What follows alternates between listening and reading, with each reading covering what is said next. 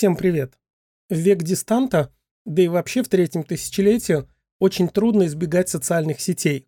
Неважно, постите вы там картинки или тексты, от больших простыней до цитат в Твиттере, или же приходите к кому-то комментаторам. В каждой из них у нас формируется какой-то имидж. Не в смысле тот, над которым упорно работали я и мой имиджмейкер, а в бытовом смысле. Все мы как-то довыглядим. Даже если не собирались, все равно производим какое-то впечатление. Проблема заключается в том, что довольно часто мы, сами того не осознавая, ведем себя как довольно противные существа, но сами этого не замечаем. Обиднее всего в этой ситуации именно незаметность собственной неприятности. Ладно бы, если я именно этого и хотел. В смысле, чтобы собеседнику было неприятно. Тут все окей. Дебет с кредитом сошелся. Хотел быть неприятным, был неприятным при этом взял на себя все риски, связанные с таким поведением. Но нет, довольно часто люди выглядят плохо и сами об этом не подозревают.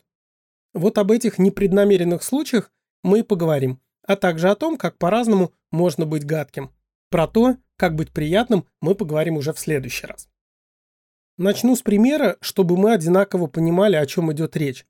Если вы ведете соцсети, то есть регулярно пишете что-то от своего имени – и у вас больше 10 друзей, то я уверен, среди ваших комментаторов найдется человек, который появляется исключительно, чтобы возразить. Если вы перепутали географическое название, имя собственное, или сделали грамматическую ошибку, или же в ваших логических построениях обнаружился сбой, или идиома, которую вы употребили, не очень распространена, приходит он и делает свое веское замечание. Бесконечно верное, конечно, но от этого не менее неприятное. По идее, человек указывает нам на наши ошибки, и мы должны быть ему благодарны. Он же нам помогает. Но почему-то быть благодарным не особенно получается. И я скажу почему. Нет, вовсе не потому, что он указал нам на нашу ошибку.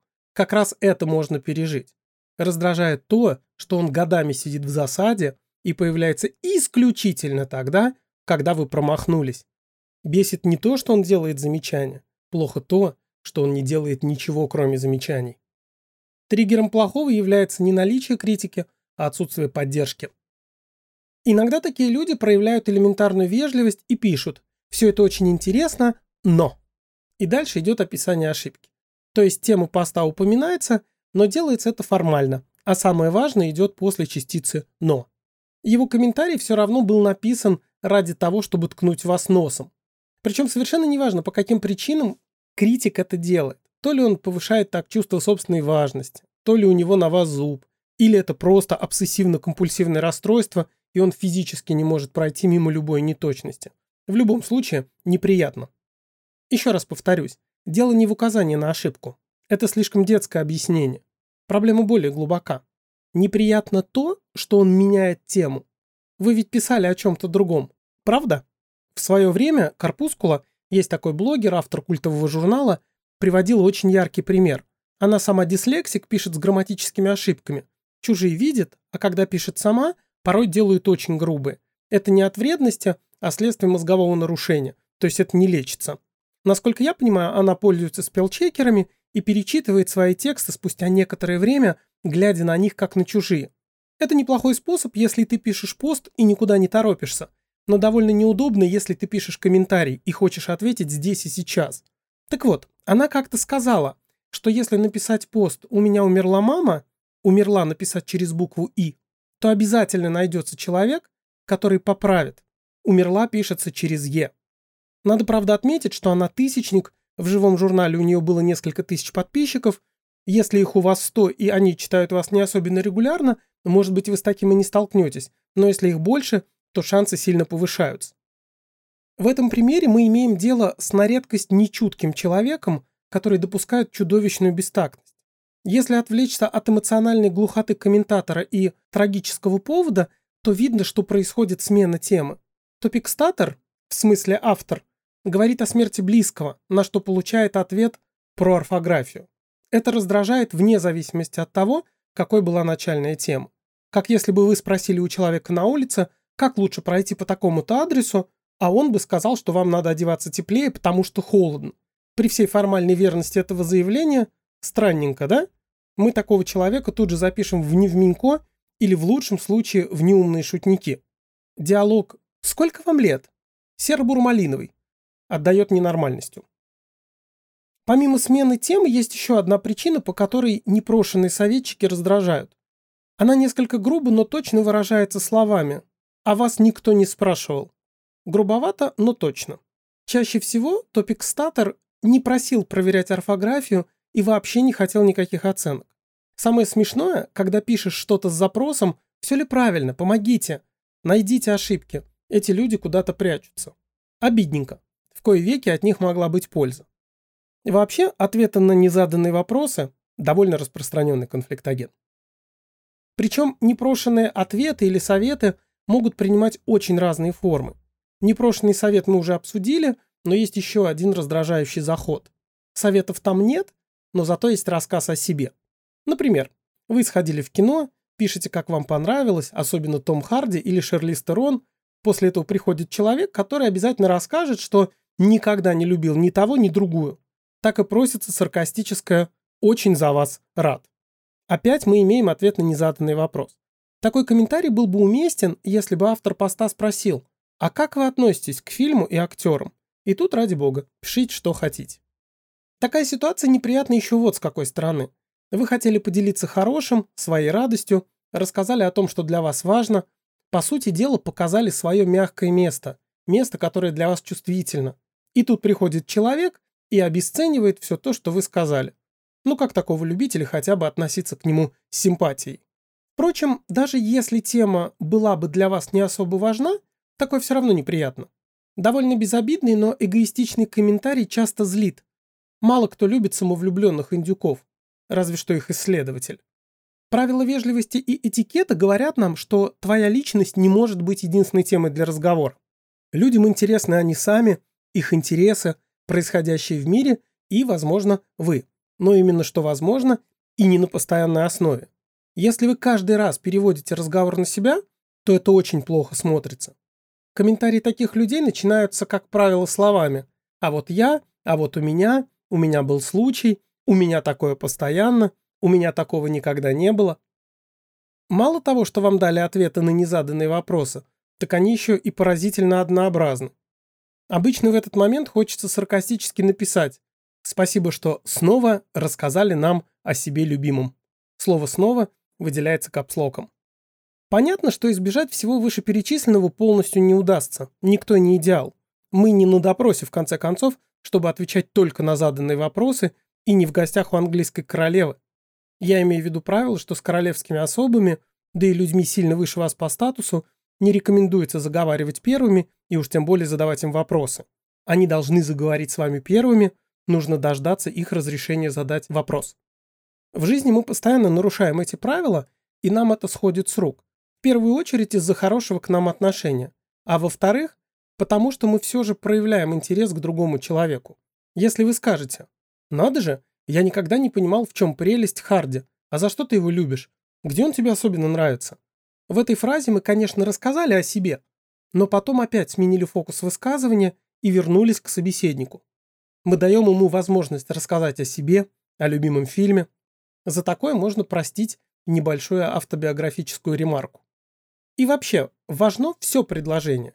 Если просто сказать «ну не знаю, мне Харди никогда не нравился», то после этого повисает в воздухе невысказанное «какому дураку такое вообще может нравиться?». Да, ее не произнесли вслух, но она где-то рядом. А вот если ты передал слово топик-статору и спросил после, а за что он любит этого актера, то такой фразы как бы и нет. Я не могу это объяснить, но по ощущениям именно так. В реале такие вещи, как правило, скрываются в интонациях и невербалике, а вот в письменном тексте все это может вообразить сам себе ваш собеседник. Как вы уже заметили, мы перешли от перечисления конкретных вещей, которые могут раздражать, к общим рассуждениям, но эти обобщения самое полезное.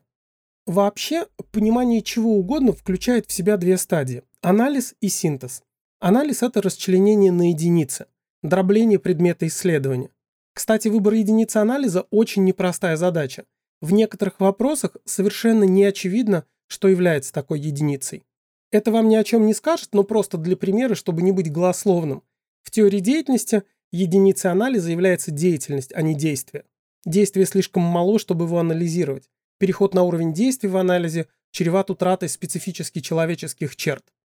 Но я отвлекся. Это была пасхалка для психологов. Второй этап в понимании чего бы то ни было – это синтез. Когда вы из единиц, которые выделили в начале и которые описали, собрали рабочее целое. Причем собрать его в рабочем виде мало.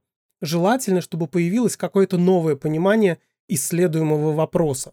Вот мы как раз и приступаем к синтезу. Возвращаемся к искусству быть неприятным. Смена темы, разговор о том, чего не спрашивали, эгоцентризм, указание на ошибки, обесценивание. Все это довольно плохо, но обладает разной разрушительной силой. Слова сами по себе ничего не значат. Мы сами придаем им значение. Ну чё, козлы, привет что ли? Такие слова могут быть дружеским приветствием, которое вызовет бурную радость у вышеобозначенных козлов. А фраза «Да, ты у меня самый умный, угу» вполне себе полноценное оскорбление хотя семантически мы имеем дело с несколько раз подтвержденным утверждением об умственном превосходстве. Для того, чтобы интерпретировать сообщение, мы должны учитывать много чего. Я перечислю самое важное, без особых подробностей. Про это в одном подкасте не расскажешь. Первое, что важно, это коммуникативное намерение обеих сторон. Когда вы кому-то что-то пишете, вы к нему как-то относитесь. Понятно, что ему об этом отношении знать не обязательно, но хотя бы себе ответьте. Вас этот человек бесит? Радует? Умиляет? Возбуждает? Вы хотите познакомиться поближе? Или вы хотите, чтобы ему было плохо и подальше? Только честно. Вот это чувство и проявится в вашем высказывании. Повлияет на коммуникативные намерения. Если вы человека ненавидите и хотите сказать ему гадость, никакие «вы» с заглавной буквы и расшаркивания не помогут. Вы все равно эту гадость скажете. Есть ли способ скрыть такое отношение? Да, есть. Самый простой – это ничего не писать, просто молчать. Все остальные сопряжены со значительными усилиями и не гарантируют успеха. Второй фактор, который влияет на интерпретацию сообщения, это то, что его обрамляет, его величество контекст. А он бывает очень разный. Например, личностный, имеется в виду ваше отношение с собеседником. Или текстовый, то, что уже было написано здесь сегодня или в этой ветке комментариев. Наши слова могут быть отсылкой к чему-то, что было сказано раньше. Причем это не исключение или библейская редкость, а довольно частая штука. Люди вообще обладают памятью и держат в голове все, что было вокруг. Такие неявные отсылки могут быть очень саркастическими. Это я все про текстовый контекст говорил, да? Еще один вид контекста – исторический. Имеется в виду то, что у вас с этим человеком или на эту тему уже было. Не здесь и теперь, а вообще. Вот все эти виды контекста и любые другие, какие только можно придумать, оказывают влияние на интерпретацию высказывания. Наконец, кроме коммуникативного намерения и всяких контекстов, надо учитывать словари общающихся. Это третий важный фактор. У каждого есть своя система понятий и ценностей. Для кого-то подчинение – это добродетель, для кого-то что-то постыдное. Слова вообще многозначны, Особенно если они этически и эмоционально нагружены. Стыдно, хорошо, достойно – это примеры сложных слов. Более чем уверен, что идентичного понимания таких слов у вас с собеседником не будет. Увы. А это влияет на результат. Если ваши словари большей частью совпадают, то взаимопонимание более чем вероятно. Вы говорите об одном и том же, одними и теми же словами. Но если у вас словари сильно разнятся, вы постоянно будете спотыкаться, спорить недопонимать. Причины несовпадения словарей довольно часто коренятся в разном культурном контексте и в той среде, в которой вы выросли. Если вы выросли в разных условиях, в разных местах, в разных государствах, то это неминуемо скажется на вашем словаре. Как с этим быть? Никак. Обычно такое общение проходит само. Проходит мимо, я бы сказал. Человек, с которым у вас очень разные словари, в вашем окружении просто не задержится. Или он, или вы а скорее всего вы оба будете рады не сталкиваться больше. Слишком уж это затратно – общаться с человеком, которому все надо объяснять. Чаще всего такой развод происходит тихо и мирно, как смерть в постели. Просто человеку не хочется писать вам, или вам не хочется писать ему, вы все реже лайкаете друг друга, и постепенно посты этого человека уходят из вашей ленты. Благо, искусственный интеллект замечает такие вещи лучше, чем мы, и помогает нам в выбраковке. А так как это происходит не за один день, мы этого практически не замечаем. Вы можете спросить, неужели обычные живые люди, когда общаются, все эти сложности держат в голове и учитывают? И да, и нет. Поверьте, только теоретическое описание общения выглядит сложно. В жизни полно мастеров общения, которые прекрасно справляются со своей задачей, даже если они не понимают теоретических тонкостей. На эффективность их общения такое непонимание не влияет. Теория нужна либо тем, кто хочет общаться еще эффективнее, либо тем, у кого плохо с эмоциональным интеллектом. Таким людям нужны разумные объяснения того, что другие чувствуют и так. Но еще бывают просто любопытные, которым интересно, что как устроено. Давайте подведем итог. Сегодня мы говорили о том, как быть гадким. Начали с того, что можно быть неприятным, даже не имея такого намерения. Негативные триггеры – это эгоцентризм, подмена тезиса, обесценивание, непрошенные ответы или непрошенные советы. Не всегда они приводят к плохим результатам. Самих слов недостаточно, важно коммуникативное намерение, разные виды контекстов и совпадение словарей участников. Это если очень коротко. В следующий раз мы поговорим об искусстве быть приятным. Очевидный ответ – не совершать тех ошибок, о которых шла речь, недостаточен. Этого мало. Плюс там есть другие хитрости. Спасибо вам за внимание. Не болейте.